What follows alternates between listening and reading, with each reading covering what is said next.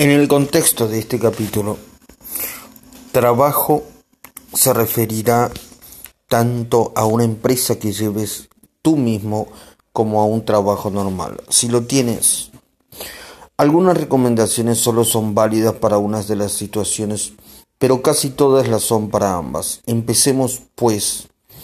He abandonado tras tres trabajos y me han despedido de todos los demás.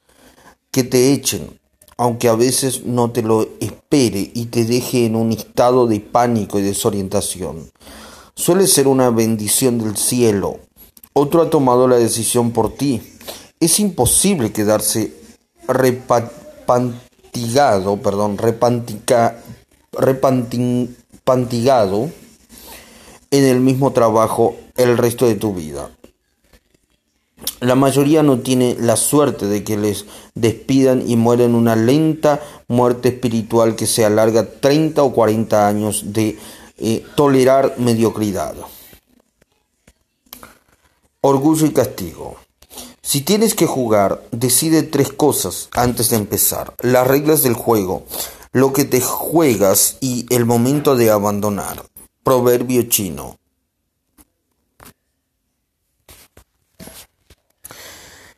Que algo haya costado mucho trabajo y o su, consumido mucho tiempo no lo convierte en productivo ni hace que merezca la pena. Que te dé vergüenza admitir que sigues viviendo las consecuencias de decisiones erróneas tomadas hace 5, 10, 15 o 20 años no tiene que impedirte tomar decisiones acertadas ahora. Si dejas que el orgullo te paralice, odiarás tu vida dentro de 5, 10, 15 o 20 años por las mismas razones que ahora. Me molesta sobremanera equivocarme, así que me, me, mantuve con la empresa que fundé siguiendo una trayectoria que no iba a ninguna parte hasta que me vi obligado a cambiar de rumbo o sufrir un colapso total. Créeme, se lo, sé lo duro que es. Ahora que estamos todos igualados, el orgullo es una idiotez. Ser capaz de abandonar lo que no funciona es consustancial a ser un ganador. Iniciar un proyecto o un trabajo sin tener claro cuando lo que merece la pena pasa a ser una pérdida de tiempo es lo que es como entrar en un casino sin fijarse un máximo para apostar peligroso e imprudente. Iniciar un proyecto o un trabajo sin tener claro cuándo lo que merece la pena pasar a ser una pérdida de tiempo es como entrar en un casino sin fijarte un máximo para apostar, peligroso e imprudente. Lo que pasa es que no entiendes mi situación. Es complicada, de verdad, de verdad. No confundas lo complejo con lo difícil. La mayoría de las situaciones son simples. Muchas solamente requieren acciones que son emocionalmente difíciles de realizar. El problema y la solución suelen ser obvios y sencillos. No es que no sepas qué hacer. Claro que lo sabes. Lo que ocurre es que te aterroriza terminar peor de lo que estás ahora. Te lo digo ya. Si estás en ese punto, no vas a estar peor. Identifica de nuevo tus miedos y corta el cordón umbilical.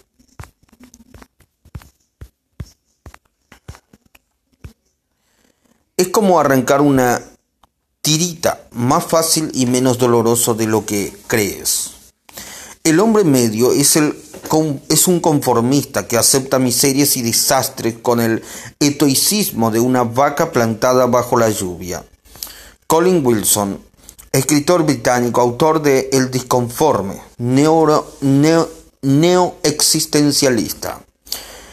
Varios son las fobias por excelencia que hacen que no soltemos de barcos, no saltemos, perdón, varias son las fobias por excelencia que hacen que no saltemos de barcos que se hunden. Todas pueden refutarse sin mucho esfuerzo. 1. Si te vas será para siempre, ni mucho menos. Sírvete de las preguntas P y A de este capítulo y del 3. Identificar miedos, para darte cuenta de que podrías reanudar la trayectoria profesional que desees o empezar otra empresa en el futuro. Nunca he conocido un caso con que el cambio de rumbo no pudiese variar de alguna forma. 2. No podré pagar los recibos, claro que podrás. 2. No podré pagar los recibos, claro que podrás. Primeramente, el objetivo será conseguir un nuevo trabajo o fuente de dinero antes de dejar el actual. Problema resuelto. Si te largas de improviso o te despiden, no es difícil eliminar temporalmente la mayoría de tus gastos y vivir de tus ahorros durante un periodo. Desde alquilar tu casa a refinanciarla o venderla, opciones hay. Siempre hay opciones pueden ser emocionalmente difícil de tomar, pero no te vas a morir de hambre. Aparca el coche en el garage y cancela el seguro unos cuantos meses. Comparte coche con otros o coge el autobús hasta que encuentres tu próximo carro. Tira un poco más de la tarjeta de crédito y cocina en casa en vez de comer fuera. Vende toda la porquería que te gaste cientos o miles de dólares y que no usas. Haz un inventario completo de tus activos, reservas en efectivo, deudas y gastos mensuales. ¿Cuánto tiempo podrías sobrevivir con tus recursos actuales si vendieras algunas de, algunos de esos activos? Repasa los gastos y pregúntate si tuviera que eliminar este gasto, ¿por qué necesitase un riñón nuevo?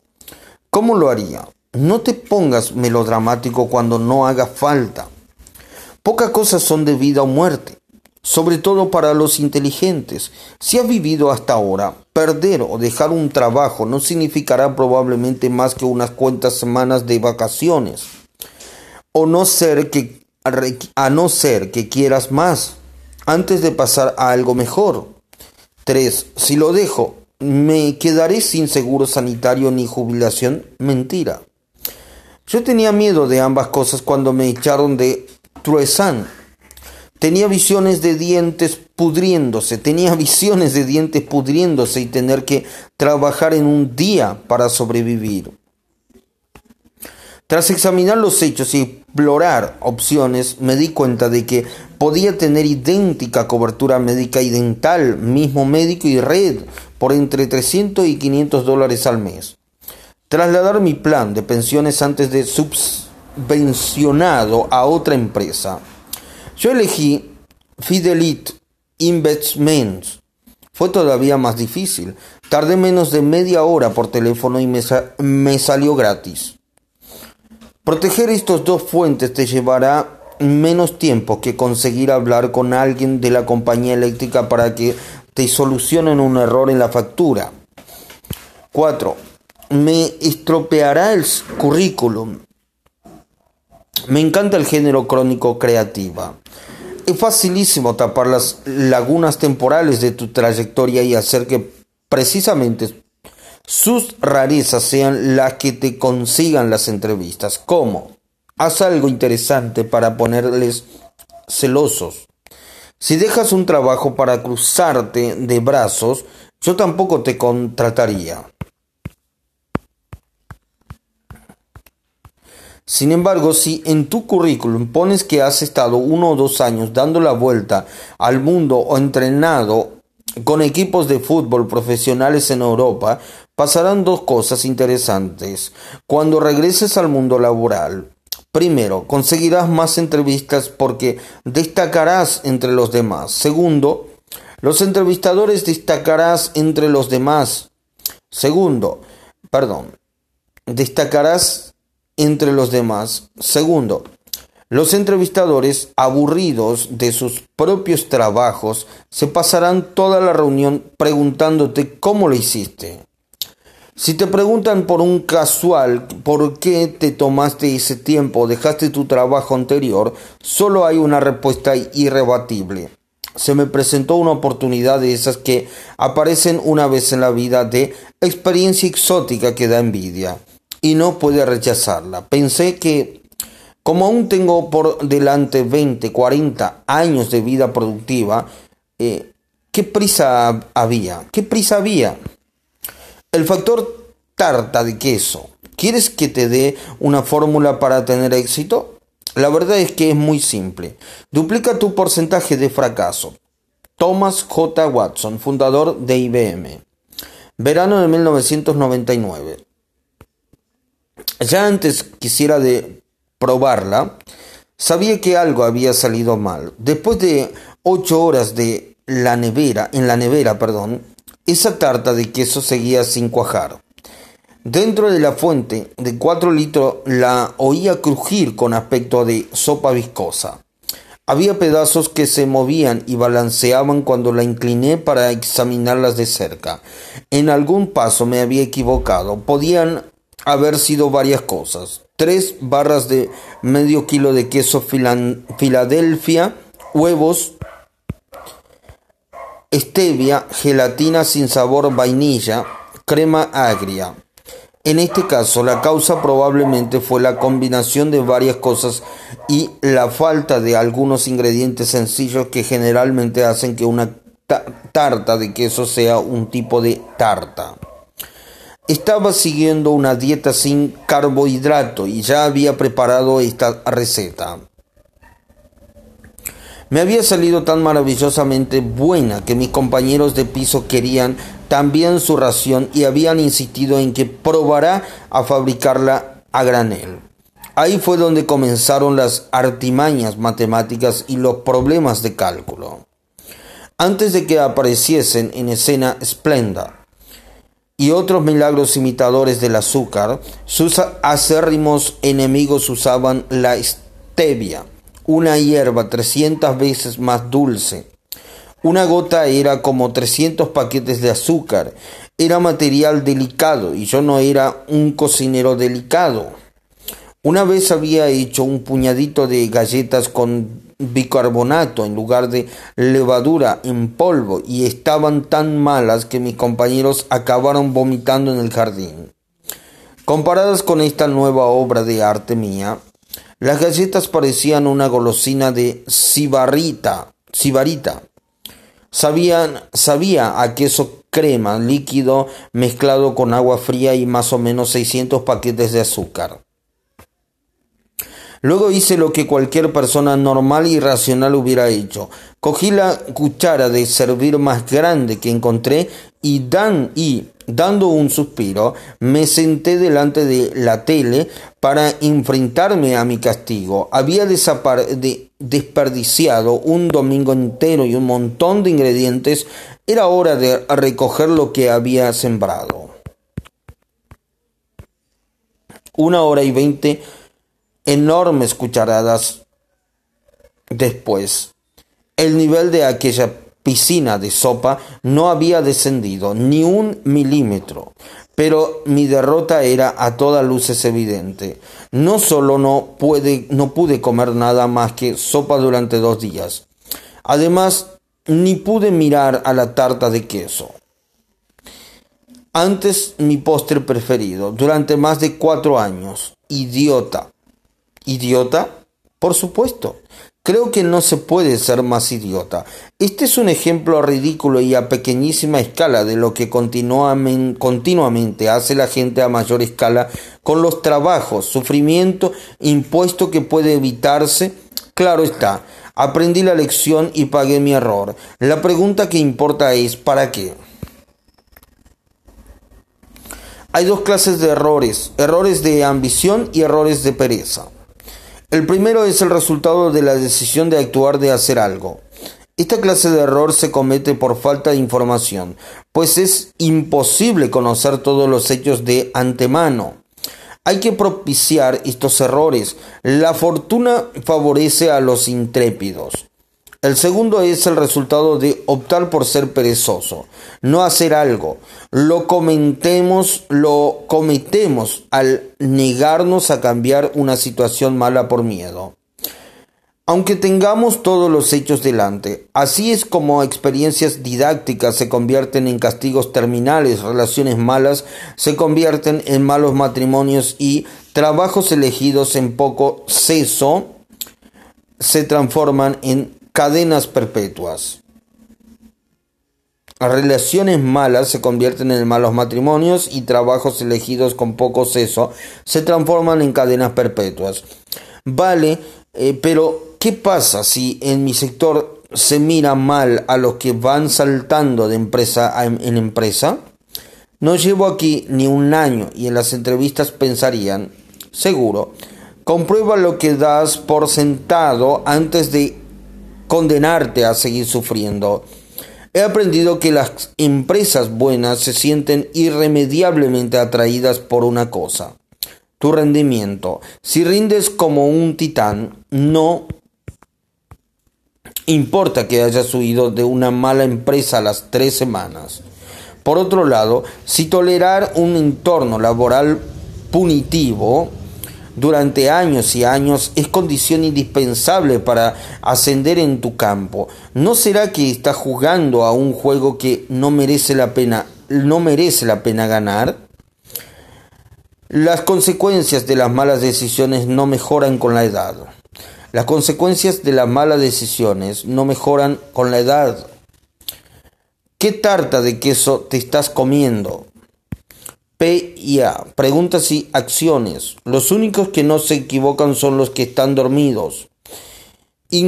Ingvar Kamprad, fundador de IKEA, la marca de muebles más famosa del mundo.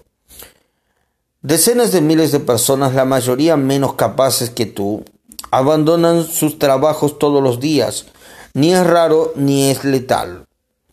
Aquí tienes unos cuantos ejercicios que te ayudarán a darte cuenta de lo natural que es cambiar de trabajo y de lo sencillo que puede ser la transición. 1. Primero, un baño de realidad que te sonará. ¿Qué es más probable? ¿Que encuentres lo que quieres en tu trabajo actual o en otro sitio? 2. Si te despidiesen en tu trabajo hoy, ¿qué harías para seguir financiando tu vida? 3. Tómate un día por enfermedad y publica tu currículum en las principales web de búsqueda de empleo. Aunque no estés pensando ya en dejar tu trabajo, pon el currículum en páginas como www.monster.com y www.careerbuilder.com con un seudónimo de si lo prefieres. Esto te demostrará que tienes opciones además de la empresa donde estás trabajando. Llama a algunos cazatalentos si posees un perfil interesante para este tipo de empresas y envía un breve correo electrónico como este a amigos y conocidos por razones distintas al trabajo. Estimados todos, estoy planeando dar un giro a una carrera profesional, a mi carrera profesional, y me interesa cualquier idea que pudieras darme. Nada es demasiado estrambólico ni loco. Si sabes lo que quieres o no quieres en algún aspecto, dilo sin cortarte. Me interesa especialmente o quiero evitar. Contadme lo que se os ocurra, Tim. Di que estás enfermo o tómate un día de vacaciones para hacer todos estos ejercicios durante una jornada normal de 9 a 5. Esto es para simular, estar parado y suavizar el factor temor de encontrarse en un limbo al ser arrancado perdón, de la oficina. Esto es, repito, esto es para simular estar parado y suavizar el factor temor de encontrarse en un limbo al ser arrancado de la oficina. En el mundo de la acción y la negociación, un principio gobierna a todos los demás, quien tiene más opciones tiene más poder. No esperes a necesitar opciones para buscarlas. Echa una mirada furtiva al futuro ahora. La acción y la asertividad te serán más fáciles después. 4. Si diriges o posees tu propia empresa, imagínate que acaban de demandarte y tienes que declarar suspensión de pagos la empresa es insolvente y tienes que cerrar el, el chiringuito. Esto es algo que tienes que hacer por ley y careces de dinero para considerar otras opciones. ¿Cómo sobrevivirías? Trucos y, utensilios. Atrévete a dar el paso. y racing www.i-racing en esta web encontrarás de todo. Desde consejos para encontrar trabajo en tu segunda vida a mi recurso preferido, ejemplos de cartas de dimensión. No te pierdas los útiles foros de debate y la trochante columna.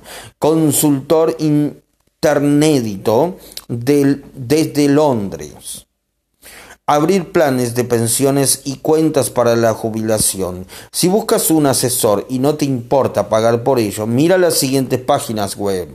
Franklin Templeton, www.franklintempleton.com eh, más 1-800-527-2020 American Funds www.americanfunds.com más 1-800-421-0180. Si vas a intervenir, eh, perdón, si vas a, si vas a invertir y buscas fondos de inversión sin cargo, te propongo estas empresas.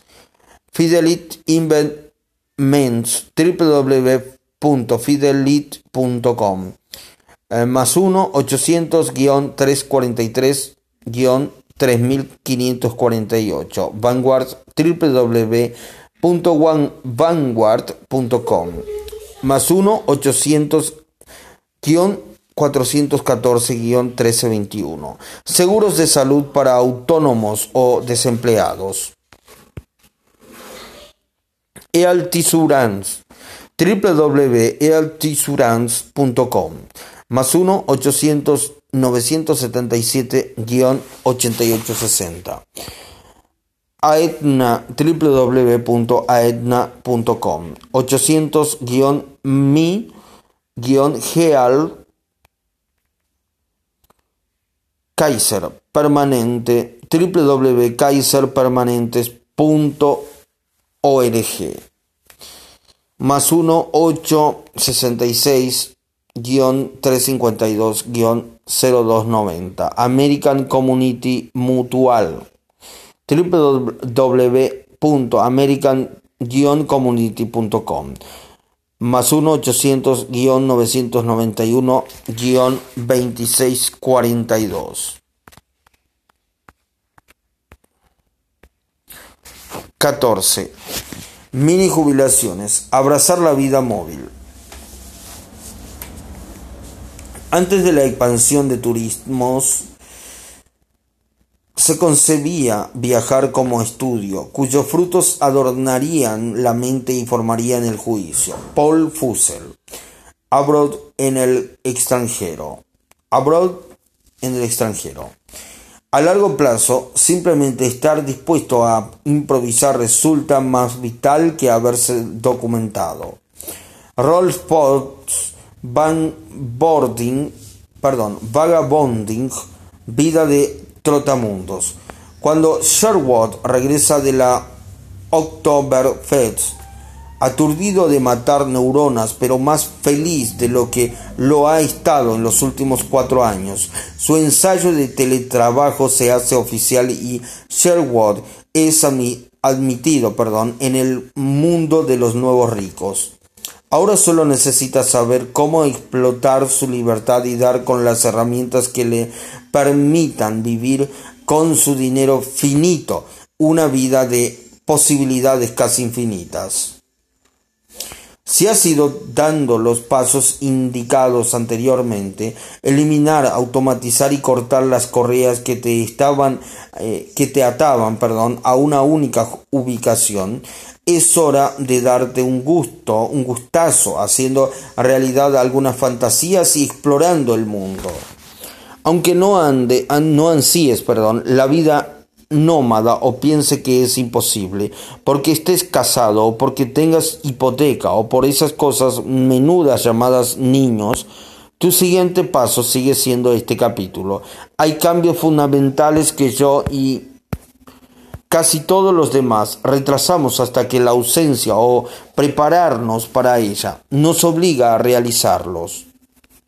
Este capítulo es examen final en diseño de musas. La transformación empieza en una pequeña aldea mexicana. Fábula y cazafortunas. Un hombre de negocios estadounidense se fue de vacaciones a un pueblecito costero de México, obedeciendo órdenes de su médico. Como no podía dormir tras recibir una llamada urgente de la oficina de primera mañana, fue dando un paseo hasta el muelle para tomar el aire. Una pequeña barca con un único pescador acababa de atracar. Dentro había varios atunes de, alerta, de aleta amarilla, perdón, de gran tamaño. El estadounidense felicitó al mexicano por la calidad de su pescado. ¿Cuánto ha tardado en cogerlos? preguntó. Solo un ratito, contestó el mexicano en un inglés sobre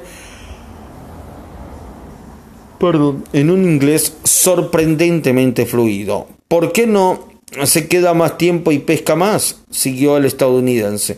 Tengo suficiente para mantener a mi familia y dar algunos amigos. Dijo el mexicano mientras lo pasaba a una cesta, pero ¿qué hace el resto del tiempo? El mexicano le miró y sonrió. Me levanto tarde, pesco un poco, luego con mis hijos me echo la siesta con mi mujer Julia y voy al pueblo todas las noches dando un paseo, donde, debo, donde bebo vino y toco la guitarra con mis amigos. Tengo una vida plena y ocupada, señor. El estadounidense se rió alzándose cuán alto era. Señor, soy licenciado en Administración de Empresas por Harvard y puedo ayudarle. Debería pasar más tiempo pescando y con las ganancias comprar una barca más grande en poco tiempo. Podría comprarse varias barcas al ser mayor la redada. Con el tiempo tendría una flota de barcos de pesca, en lugar de vender lo que faene a un intermediario, lo vendería directamente al consumidor hasta abrir su propia enlatadora. Entonces, tanto la adquisición del producto como el procesamiento y la distribución estarían en sus manos. Tendría que marcharse de esta pequeña aldea costera de pescadores. Claro, y mudarse a Ciudad de México, luego a Los Ángeles y más tarde a Nueva York, desde donde dirigiría su empresa en expansión con un poquito eh, directivo en condiciones, con un equipo de directivo en condiciones. El pescador mexicano le preguntó, pero señor, ¿cuánto tiempo llevará todo eso? A lo que el estadounidense respondió 15 o 20 años como mucho 25. Pero luego, ¿qué, señor? El estadounidense se rió y dijo, eso es lo mejor, cuando llegue el momento anunciaría su salida a bolsa y vendería sus acciones al público, haciéndose muy rico. Ganaría millones, millones, señor. ¿Y luego qué? Luego se jubilaría y se mudaría a un pequeño pueblecito costero, donde se levantaría tarde, pescaría un poco, jugaría con sus hijos, se echaría la siesta con su mujer Julia e iría al pueblo todas las noches dando un paseo para beber vino y tocar la guitarra con sus amigos. Hace poco almorcé en San Francisco con un buen amigo mío que fue mi compañero de habitación en la universidad. Pronto terminará sus estudios en una prestigiosa escuela de negocios para volver a la banca de inversiones. Lleva falta lo que casa todos los días a las 12 de la noche, pero no me explicó que si trabajaba 80 horas por semana durante nueve años, ascendería a director general, eh, director gerente y ganaría entre 3 y 10 millones de dólares al año, lo que molaba un montón, lo que molaba un montón. Entonces habría triunfado. Tío, pero ¿qué demonios vas a hacer con 3 o 10 millones al año? Le pregunté. Respuesta. Haría un largo viaje a Tailandia esto resume perfectamente uno de los mayores autoengaños de nuestra época, que viajar largos periodos por el mundo está reservado exclusivamente a los mega ricos. También he escuchado lo siguiente, solo voy a trabajar en el buffet 15 años, luego seré socio y podré invertir menos horas. Cuando tenga un millón en banco, lo pondré en algo seguro, como bonos que me darán unos 80 mil dólares al año de interés y me jubilaré para navegar por el Caribe. Solo trabajaré como consultora hasta los 35. Luego me jubilaré y recorreré China en moto. Y tu sueño, el cuerno de oro que se esconde al final del arco iris de tu vida profesional, es vivir a lo grande en Tailandia, navegar por el Caribe o recorrer China en moto. ¿Sabes qué? Las tres cosas pueden hacerse por menos de tres mil dólares. Yo he hecho las tres. Aquí van dos ejemplos de cuánto puede dar de cuánto puede dar de sí un poquito de guita. 250 dólares estadounidenses. Cinco días en una isla tropical privada perteneciente al Instituto de Investigación Smithsonian con tres pescadores locales que atraparon y cocinaron toda mi comida y además me llevaron a los mejores y escondidos lugares de Panamá para bucear.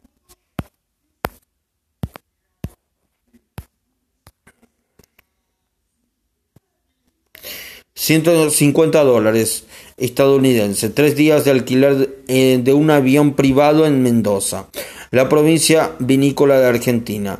Sobrevalorar, sobrevolar, perdón, los viñedos más hermosos que te imagines, situados alrededor de los Andes nevados, en un, con un guía particular.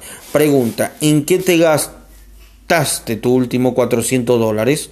suele ser en dos o tres fines de semanas de chorradas y de pilfarro para olvidar la semana de trabajo en casi todas las ciudades de Estados Unidos. 400 dólares no es nada a cambio de ocho días completos de experiencias que te cambian la vida, pero ocho días no es lo que recomiendo. Esos solo eran intermediarios de una super producción mucho más larga. Te estoy proponiendo mucho, mucho más. El nacimiento de las mini jubilaciones y la muerte de las vacaciones. La vida es más que acelerada. La vida es más que acelerarla, perdón. Mohandas Gandhi. Mohandas Gandhi.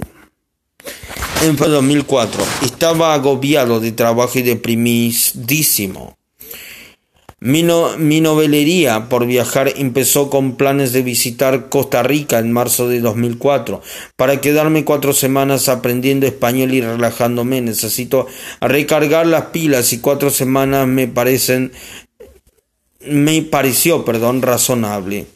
Si es que existe alguna disparatado, va, varemos para evaluar algo así.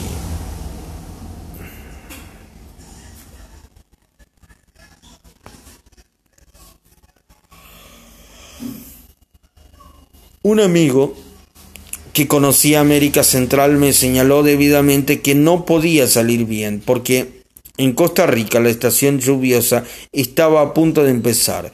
Me dio la impresión de que los chaparrones torrenciales no iban a levantarme nada.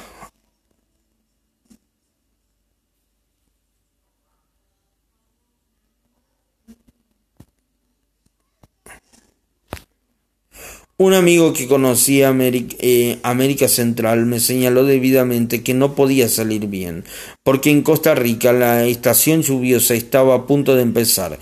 Me dio la impresión de que los chaparrones torrenciales no iban a levantarme el ánimo. Así que trasladé mi objetivo a cuatro semanas en España, cruzar el charco. No es poco de pavo, no es moco de pavo, perdón, y España estaba más cerca de otros países que siempre había querido ver. Por aquel entonces la razón, lo razonable se fue al traste y decidí que me merecía tres meses completos para explotar para explorar, perdón, mis raíces por Escalinavia.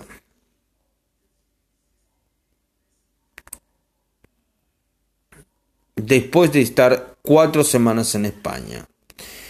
Si de verdad había alguna bomba en, tiempo real y desastres que tuvieran que producirse se manifestarían en las primeras cuatro semanas, así que no había ningún riesgo adicional al alargar mi viaje hasta convertirlo en tres meses. Tres meses sería estupendo. Esos tres meses se convirtieron en quince. Entonces empecé a preguntarme por qué no coger la típica jubilación que dura 20 o 30 años y redistribuirla intercalada a lo largo de la vida en lugar de guardarla toda para el final.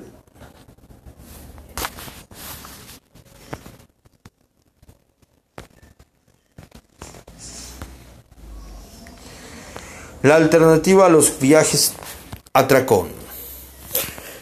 Gracias al sistema interestatal de autopista, ahora es posible viajar de costa a costa sin ver nada. Charles Cural, reportero de la CBS. Si estás acostumbrado a trabajar 50 semanas al año, incluso después de crear la movilidad necesaria para hacer viajes largos seguramente, te volverás loco y querrás ver 10 países en 14 días para terminar hecho una piltrafa. Es como llevar a un perro muerto de hambre a un buffet libre. Comeré hasta comerá hasta morirse.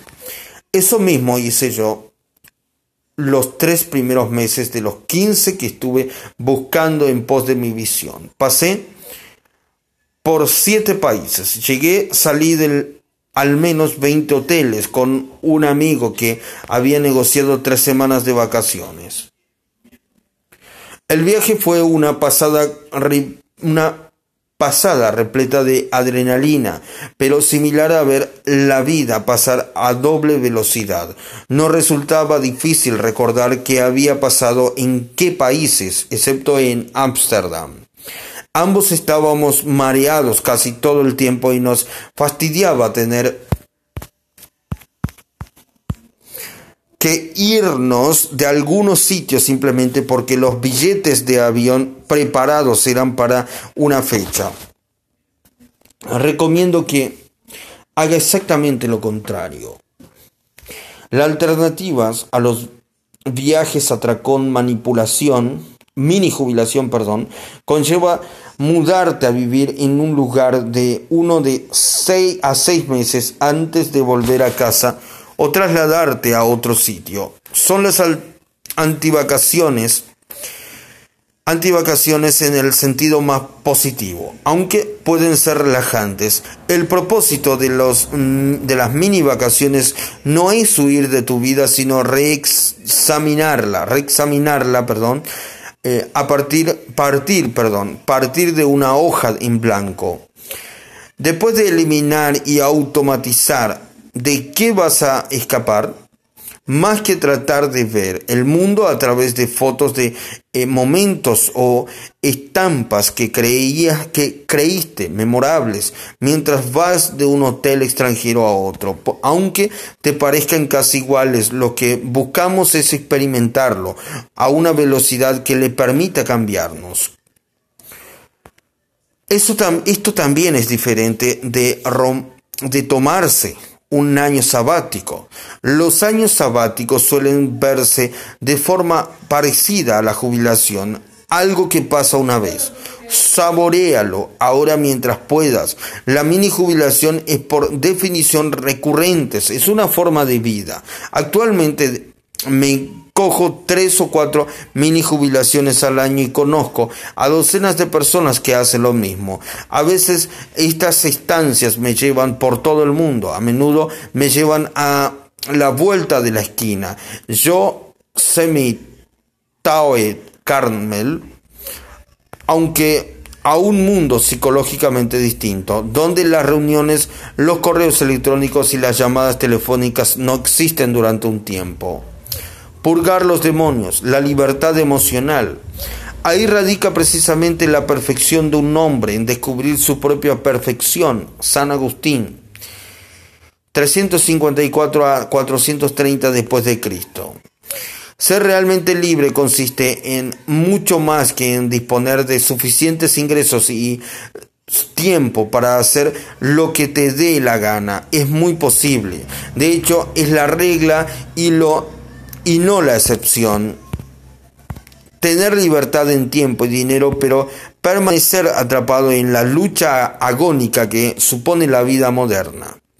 Uno no puede liberarse del estrés impuesto por una cultura obsesionada por la velocidad y el tamaño hasta dejar atrás sus adicciones materialistas, la mentalidad hambrienta de tiempo y los impulsos competitivos que las originaron. Esto lleva tiempo, el efecto no es acumulativo.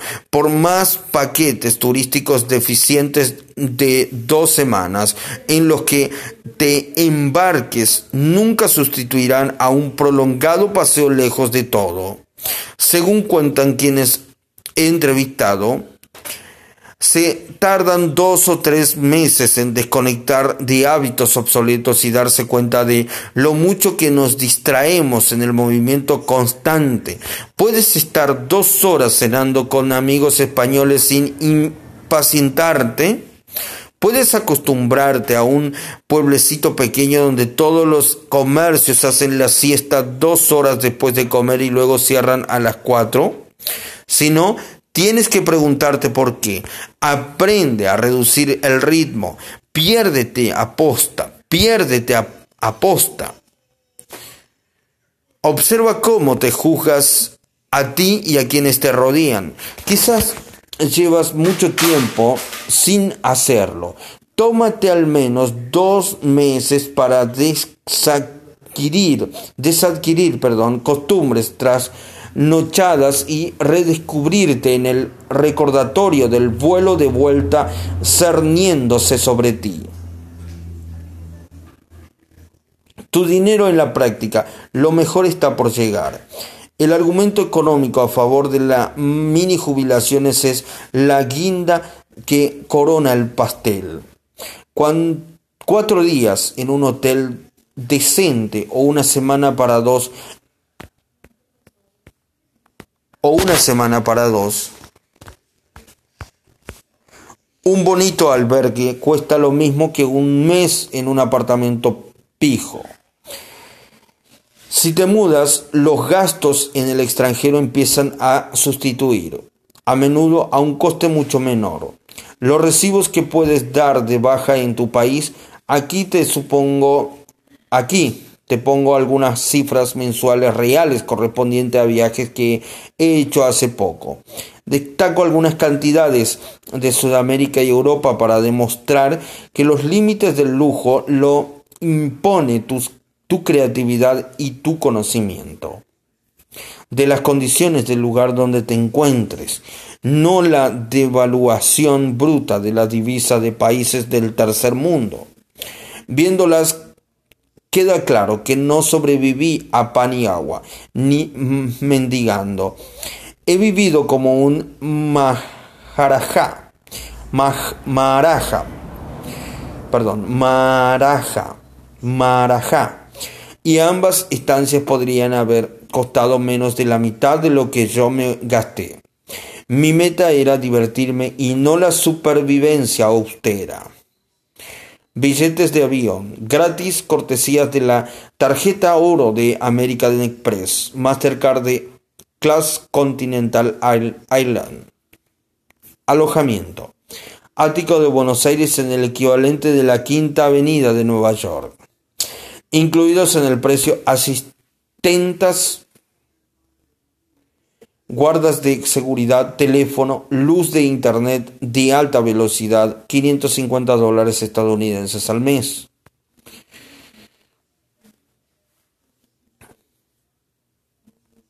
...72... perdón... ...550 dólares estadounidenses al mes.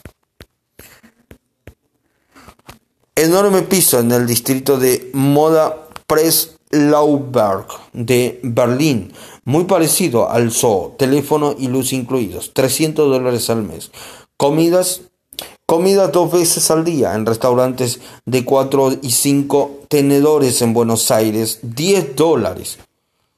300 dólares al mes. Berlín, 18 dólares. 540 dólares al mes. Diversión, mesa VIP y champán ilimitado para 8 en la discoteca del momento, Opera Bay, en Buenos Aires. 150 dólares, 18,75 por, por persona por 4 visitas al mes, igual a 75 dólares estadounidenses al mes por persona. Entrada, copas, bailes en la discoteca más de moda de Berlín Occidental, 20 dólares estadounidenses por persona y noche por 4, es igual a 80 dólares al mes. Clases, dos horas diarias de clases particulares de español en Buenos Aires, cinco veces por semana. 5 dólares la hora por 40 horas al mes, 200 dólares al mes. Dos horas diarias de clases privadas de tango con dos bailarines profesionales de talla mundial. 8.33 dólares por hora. Por 40 horas al mes es igual a 333,20 dólares al mes. Cuatro horas diarias de clases de alemán en una escuela de primera en la Platz de Berlín, 175 dólares al mes que se hubiesen pagado solos aunque no hubiese asistido, pues la tarjeta de estudiante me daba derecho a más de 40% de descuento en todos los medios de transporte, 6 horas por semana de entrenamiento en artes marciales, varios en el mejor academia berlinesa, gratis a cambio de dar clases en inglés dos horas por semana.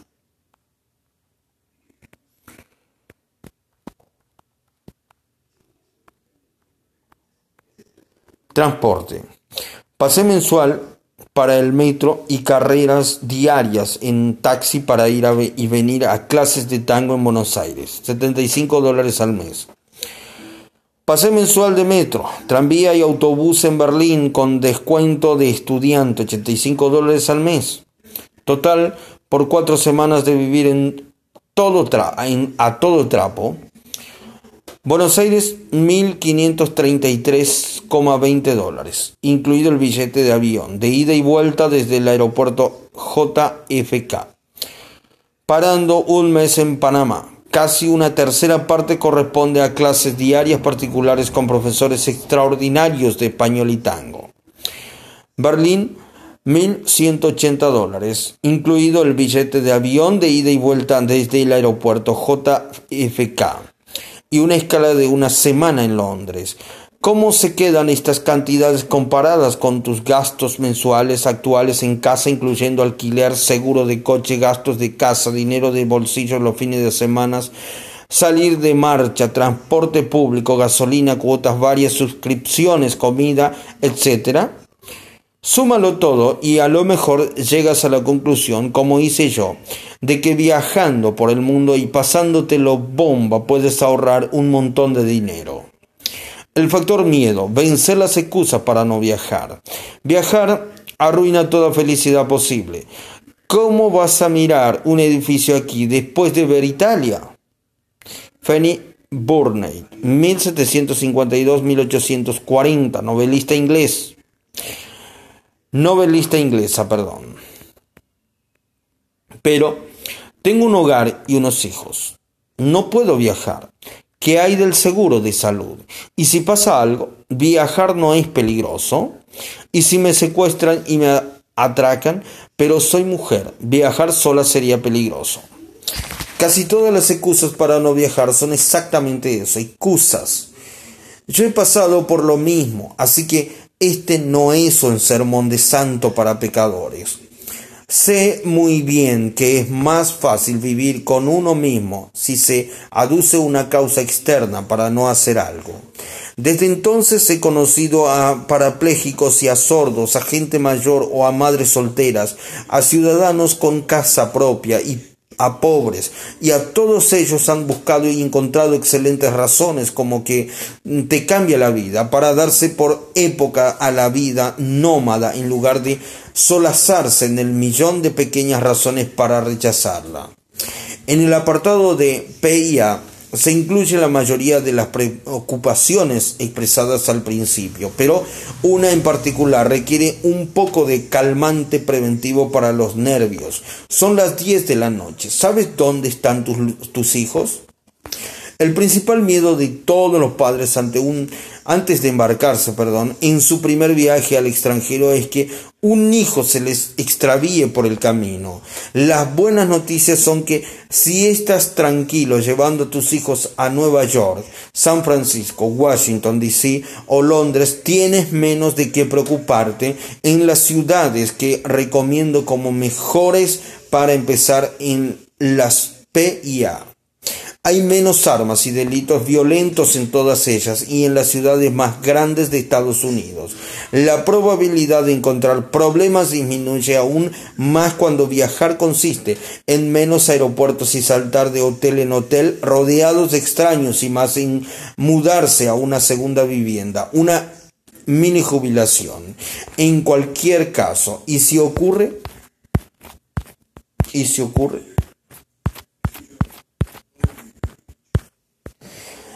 Jen Errico, una madre soltera que llevó a sus hijos a viaje de cinco meses por el mundo, tenía un miedo más agudo que ningún otro, un miedo que solía despertarla a las dos de la madrugada, envuelta en un sudor frío.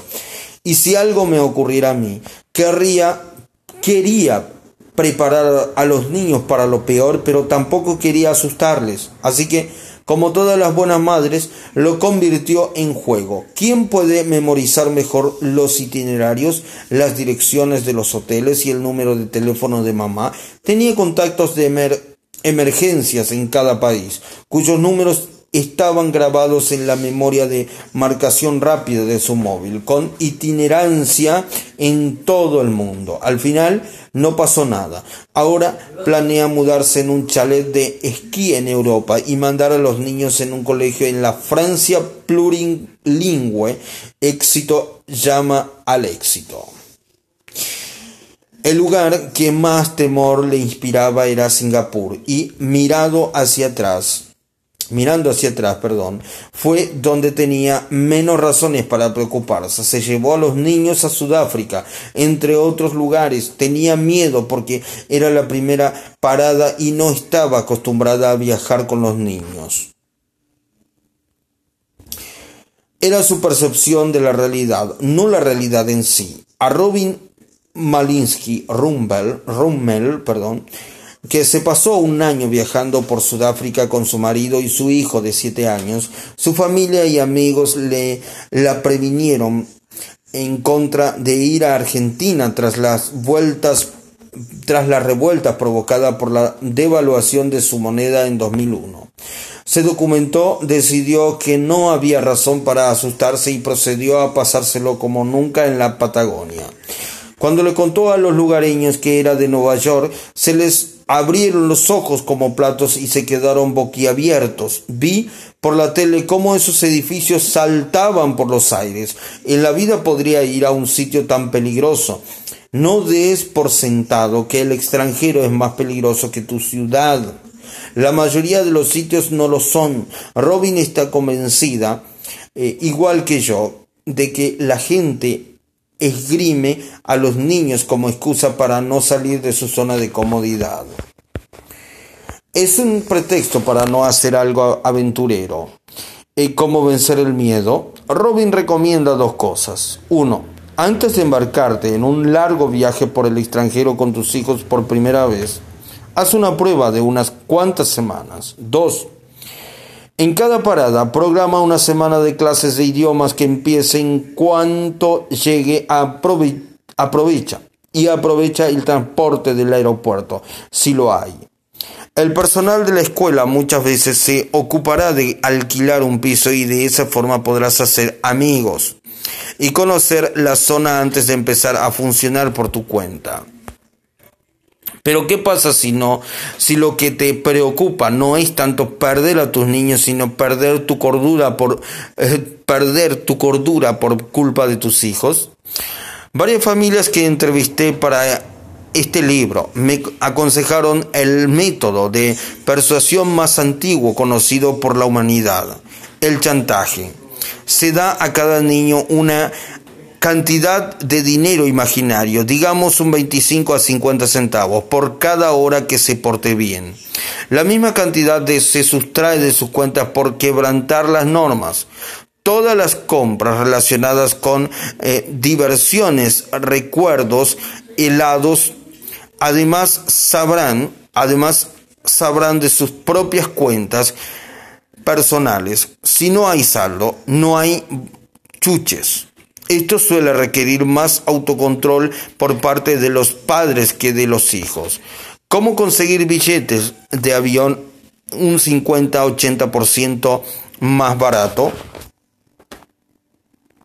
Este libro no trata de cómo viajar por poco dinero. Casi todas las recomendaciones que aparecen en esas guías están escritas pensando en los viajes a, a Tracón a alguien que se embarca a una mini jubilación pagar 150 dólares más por viajar más tranquilo y amortizarlos.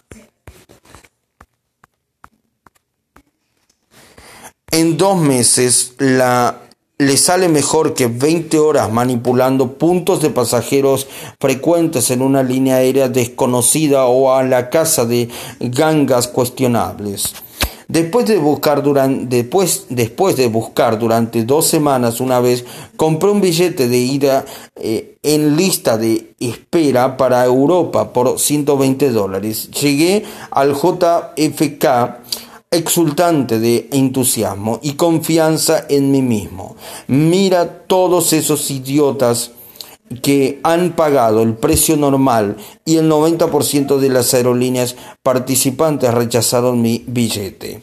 Las que no, no tenían plazas durante semanas. Terminé quedándome en un hotel dos noches apoquinando 300 dólares, poniendo una reclamación a American Express y al final llamando a la línea gratuita 1-800 FLI Europe desde el JFK muerto del asco.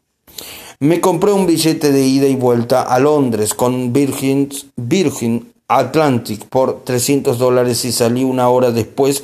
Ese mismo billete habría costado 700 dólares una semana antes. Después de viajar a 25 países, he recopilado unas cuantas y sencillas estrategias que te consiguen el 90% del posible ahorro sin perder el tiempo ni granjearte una migraña. 1. Paga con tarjetas de crédito que te recompensan con puntos los grandes gastos de publicidad y fabricación de tu musa. No me gasto más dinero para que otras cosas me salgan mm, tiradas. Estos costes son inevitables, así que le saco partido. Esto solo me consigue un billete de ida y vuelta al extranjero, gratis para tres meses. 2. Compra billetes con mucha antelación, tres meses o más, o en el último minuto, e intenta que la ida y la vuelta caigan de martes a jueves.